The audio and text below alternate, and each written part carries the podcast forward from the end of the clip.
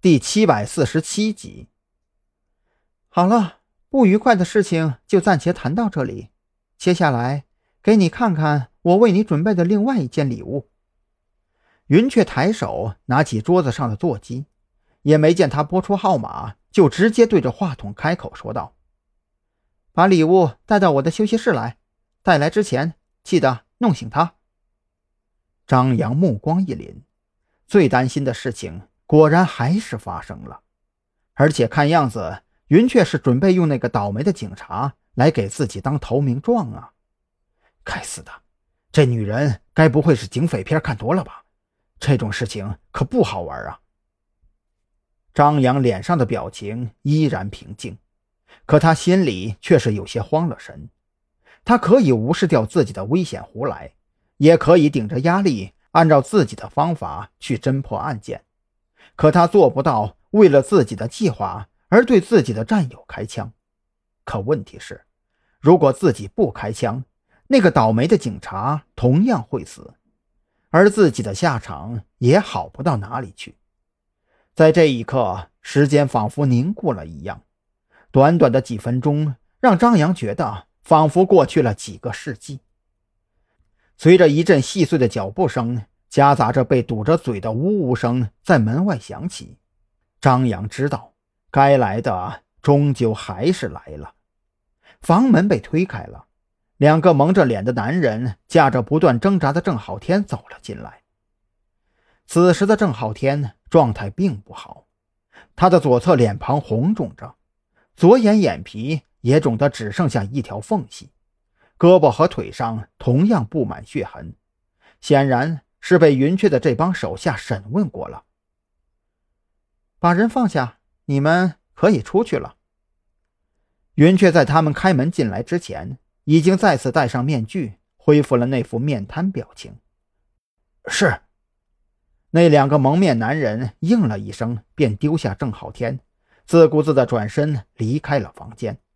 实际上，如果可能的话，他们两个根本就不想踏入这间房间。从云雀来到山南市，这间休息室一共进去过六个人，除却那位明显待遇特殊的男人之外。其他五个全都下落不明，就算是用脚后跟想都能猜得出，他们肯定已经不在这个世界上了。如果说仅仅是死亡，倒还不至于让这些习惯了刀口上舔血的家伙们畏惧。真正让他们感到毛骨悚然的，则是那些死了的人是真正意义上的尸骨无存。等那两个男人离开之后。云雀走到郑浩天跟前，一把扯下塞在他嘴里的破布条。喏，这个就是我给你准备的大礼。如果不是被我们发现的及时，他查到的那些资料上报给你们的纪检部门，后果你应该明白吧？